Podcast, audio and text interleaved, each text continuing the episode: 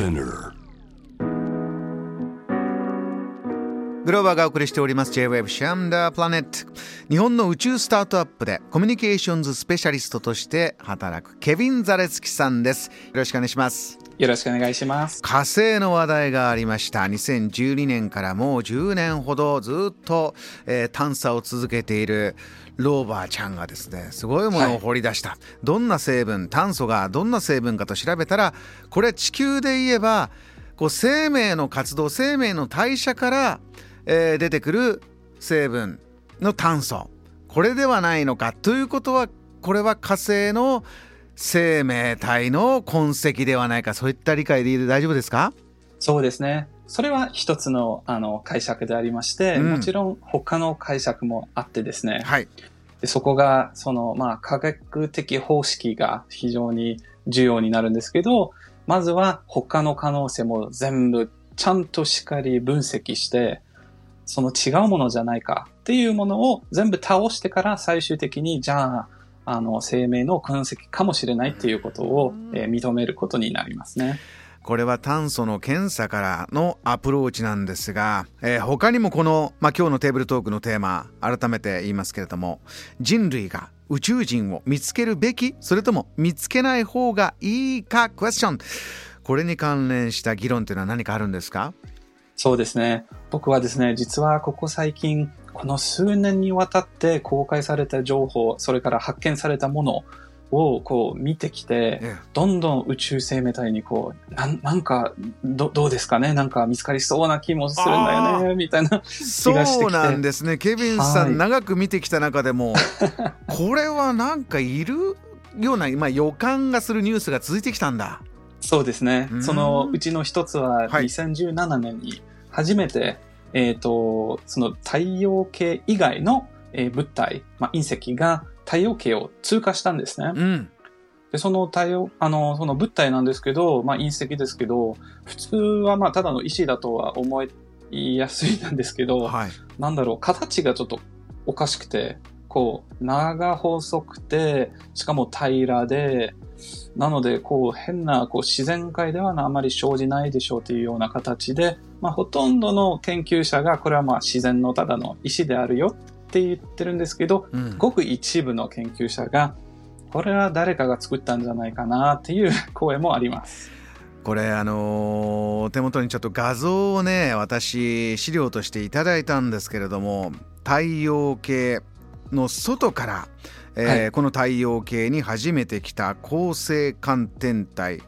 オウムアムアと書いてあるんですけどもね。まあこの画像はこういろんなデータから作られたこうおそらくこういう形であろうというデータに基づいてこう分析された形を見ると、パッて見て思ったのはねあの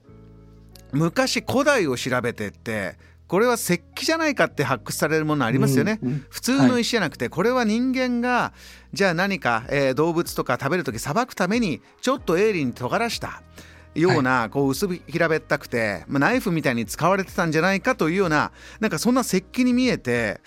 なんかそういうケビンさんおっしゃるようなはい。ちょっと自然でできた形とは違うのかなって、まあ、言われてみればそうなのかなってこれはちなみにこのオウムアームアっていうのはサイズはどれぐらいのもんなんですか、そうですね。あの、数百メートルっていう、あの、希望を想像していただければいいと思うんですけど、これのやっぱりそのサイズ感と形の一番不思議なところは、えーまあその太陽の近くに、えー通過するときに、まあ太陽風っていうか太陽光の圧力によって、まあ想定外の、えー軌道の変化が起きたので、つまり非常に軽いんじゃないかなっていう、えーまあ、ぎ議論もあります。ケビンさんその想定外の動きをする飛んでるものっていうとやっぱどうしてもねこう UFO でね もう日本でも昔から僕はもう子供の頃からあのテレビでややってたんですよ。